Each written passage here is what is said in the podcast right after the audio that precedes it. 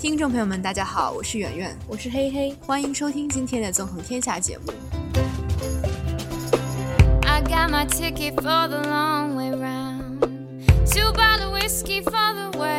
随着美国大选第二场电视辩论的结束，希拉里和特朗普唇枪舌剑的场面被网友们 PS 成了 KTV 里的情歌对唱环节，成为了微博一大热门话题。而今天我们这期节目也将会把目光聚焦到这两位候选人身上。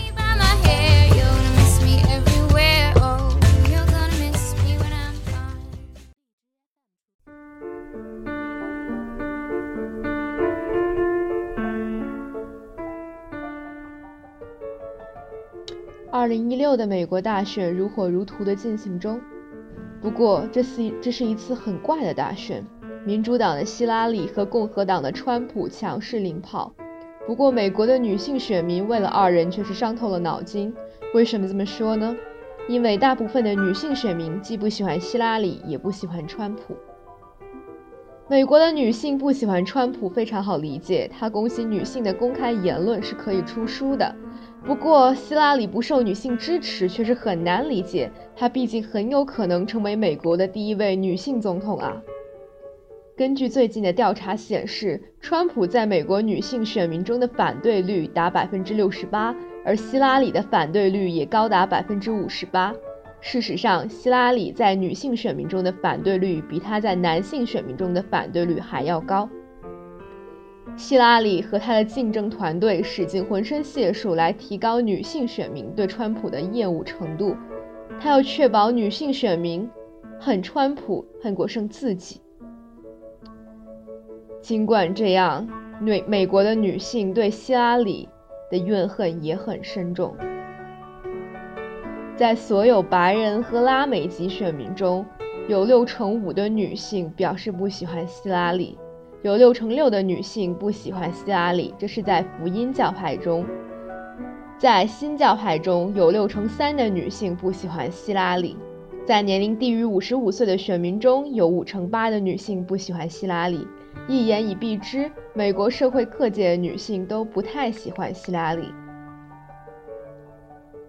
事实上，你很难找出一个大体上都喜欢希拉里的女性选民团体。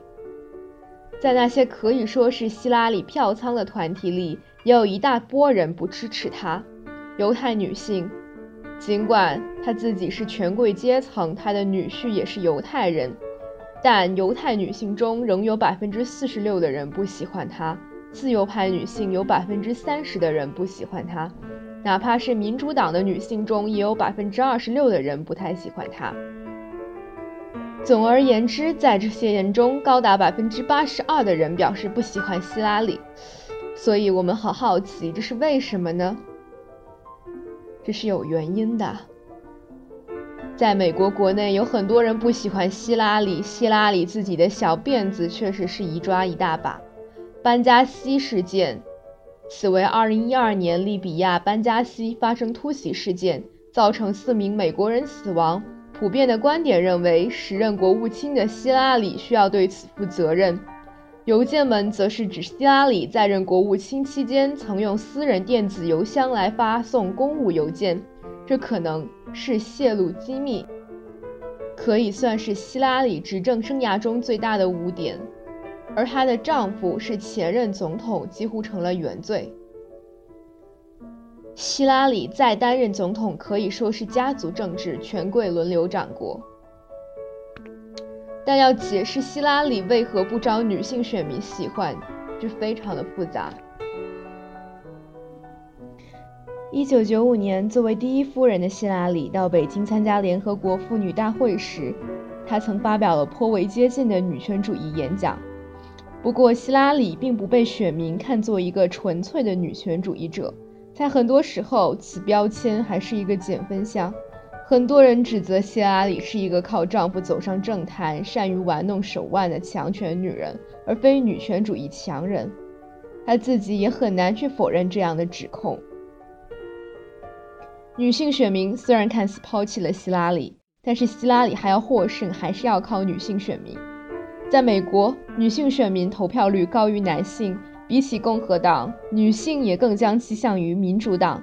此外，对于要打经济牌的希拉里而言，美国女性也是美国经济未来的关键。美国目前一个最重要的经济问题是中产阶级停滞不前，而该问题最显而易见的解决办法是让更多的女性进入职场，并留住她们。自两千年以来，美国女性劳动参与率开始下降，而其他地区该比率在上升。在四十五至五十四岁的美国女性中，仅有百分之七十五的人在工作，而其他二十二个发达经济体平均水平为百分之七十九。尽管希拉里的竞选之路并不顺畅，作为曾经的总统夫人、国务卿，在六十九岁的年纪仍然坚持去角逐总统这一职位，让我们为她这种精神而点赞。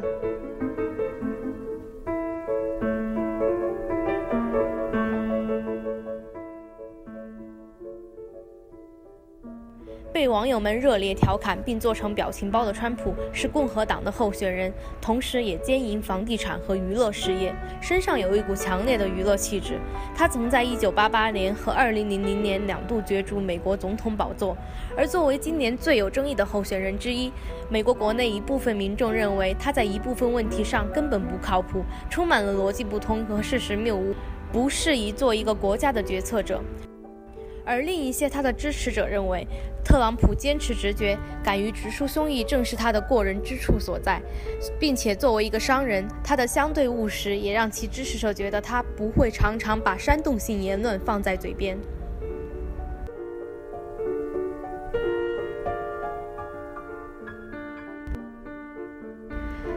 但现在谁会赢得大选，其实并不明确。两人都有自己的黑历史和槽点，使得结果并不好猜测。特朗普在首场电视辩论中提到，美联储比希拉里还要政治，指责其违背传承、玩弄政治。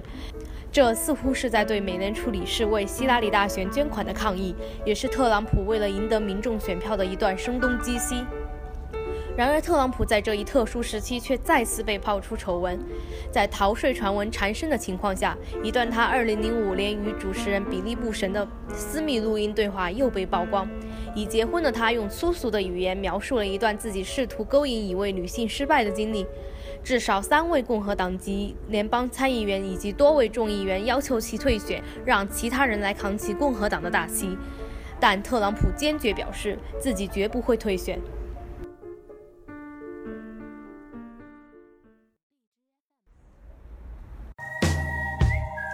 在两位候选人都饱受争议的情况下，真的无法想象各位美国民众拿着手中的选票该如何蓝瘦香菇。离十一月八日的大选只有不到一个月的时间了，谁会入主白宫，现在还无法得知。我们还是快乐的继续吃瓜吧，科科。